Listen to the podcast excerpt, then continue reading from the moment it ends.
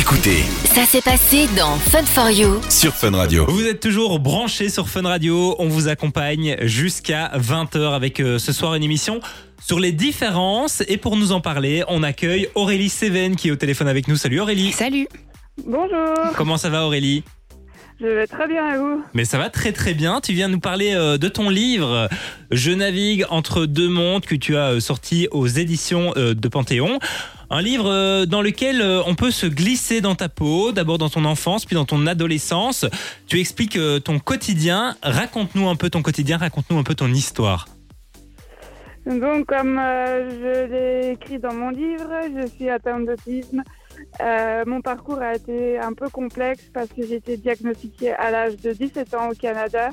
Donc, ce qui a fait que j'étais pas accompagnée et ça m'a posé pas mal de problèmes. Euh, j'ai dû encaisser le diagnostic parce que mine de rien, euh, il, faut, pouvoir s'approprier sa nouvelle vie, si je puis dire.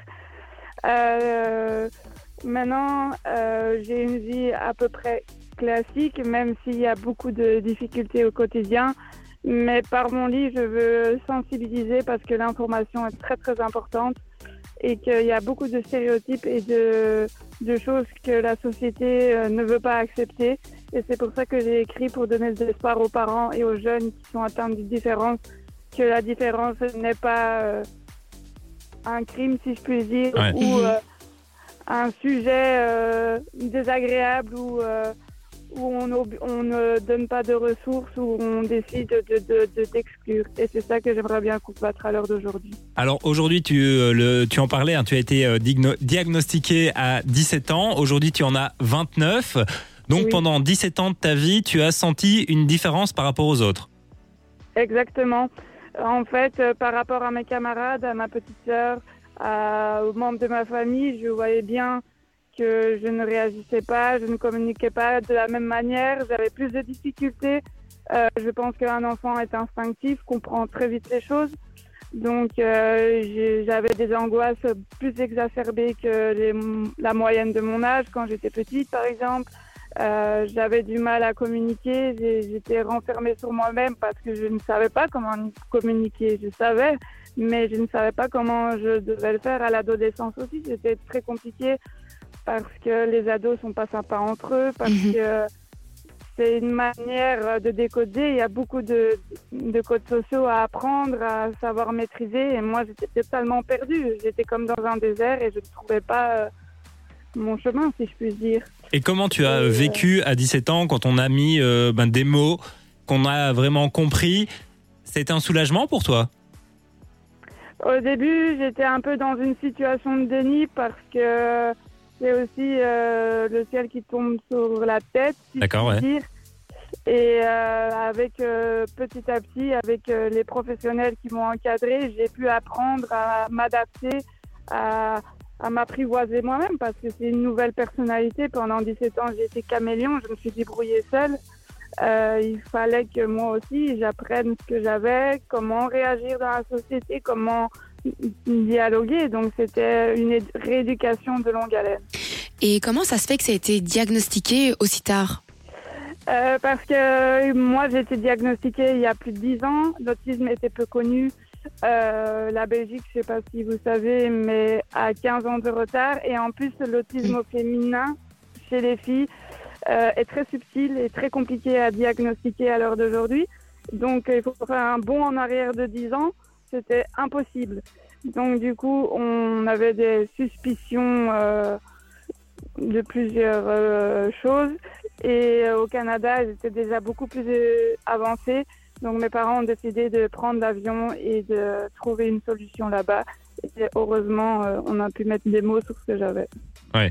Alors aujourd'hui, tu as 29 ans, tu as Oui. un travail. Comment ça s'est passé ton intégration finalement dans la vie professionnelle? Euh, pour euh, pas mentir, ça a été très compliqué parce qu'on sait tous, le milieu professionnel est un monde de requins. Ah, ça c'est sûr. Ouais. Et euh, mais en fait, c'était une incompréhension face à mes patrons. Euh, les adaptations professionnelles ne suivaient pas. Euh, faut savoir que j'ai des forces et des fa- faiblesses. Mes forces étaient très élevées par rapport à la moyenne, donc du coup, il fallait savoir les canaliser aussi. Et apprendre à pouvoir euh, m'encadrer, si je puis dire ça. Euh, la sécurité au travail n'était pas présente.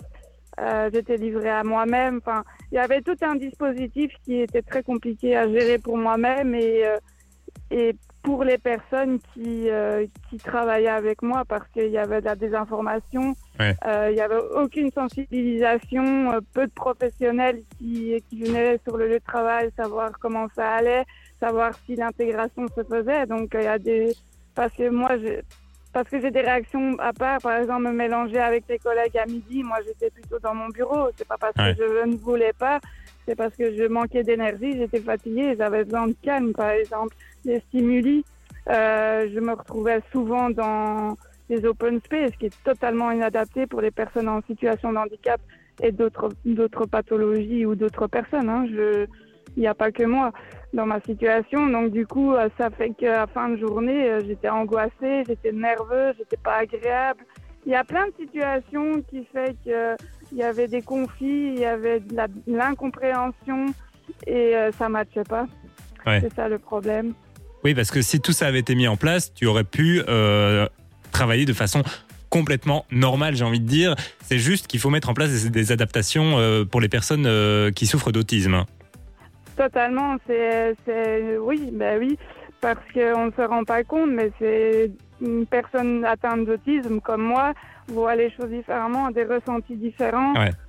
euh, ne, ne se comporte pas de manière, euh, manière générale qu'une personne neurotypique dit sans, sans problème euh, de trouble, si je puis dire.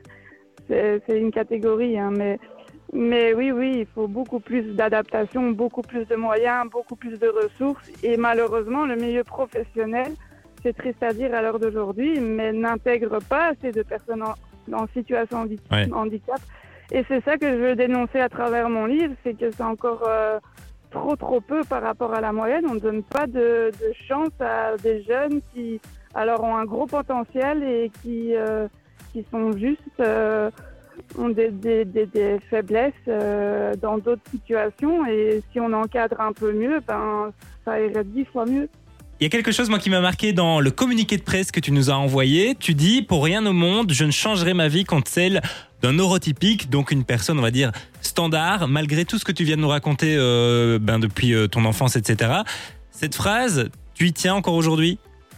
Exactement, et je l'affirme haut et fort. Je suis fière de qui je suis, je suis fière du parcours. J'ai peut-être grandi plus vite que la moyenne.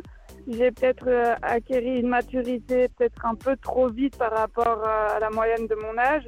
Mais euh, moi, je suis sûre et certaine, la différence est une force et je pense que si on était un peu plus légitime dans la société, il y aurait des belles choses qui se passeraient. Malheureusement, on ne donne pas assez la parole euh, à la différence, aux personnes atteintes de différence et on n'est pas assez euh, pris en charge et on ne donne pas assez de ressources. Voilà. Oui, oui, je suis totalement affirmative sur ma phrase et je continuerai à le maintenir. C'est ton combat encore aujourd'hui, c'est vraiment Oui, combattre tous ces clichés, tous ces stéréotypes exactement. sur les personnes euh, différentes. On rappelle ton livre, Aurélie, Je navigue entre deux mondes aux éditions euh, du Panthéon. Il est disponible Exact. partout. Tu es une Belge, donc c'est un, un truc en plus à Oui. mettre en avant. Eh ben, on te remercie d'être passé Ouais, avec nous sur Fun. Radio, Aurélie. Ben, je vous remercie et euh, euh, que les parents gardent espoir et que chaque enfant a sa particularité, mais arrivera à quelque chose, quoi qu'on dise. Voilà. Eh ben, merci Vous beaucoup. pouvez euh, commander mon livre euh, sur les sites internet parce qu'il n'est pas en magasin. D'accord. Ben, on Donc, retrouve, voilà. euh, de toute façon, vous tapez euh, Je navigue entre deux mondes. Oui. Aurélie Seven, vous allez d'office tomber dessus. Aurélie, merci beaucoup d'être passée avec nous. Bonne continuation dans ton combat qui est très important. On le comprend encore plus quand tu nous en parles. Et beaucoup de courage aussi. Merci, un tout grand merci à vous de me permettre euh, de parler et de sensibiliser un maximum de personnes. Eh ben, merci beaucoup à toi, Merci. Aurélie. Au revoir. Du lundi au jeudi, 19h, 20h. C'est Fun for You avec Partenamut sur Fun Radio.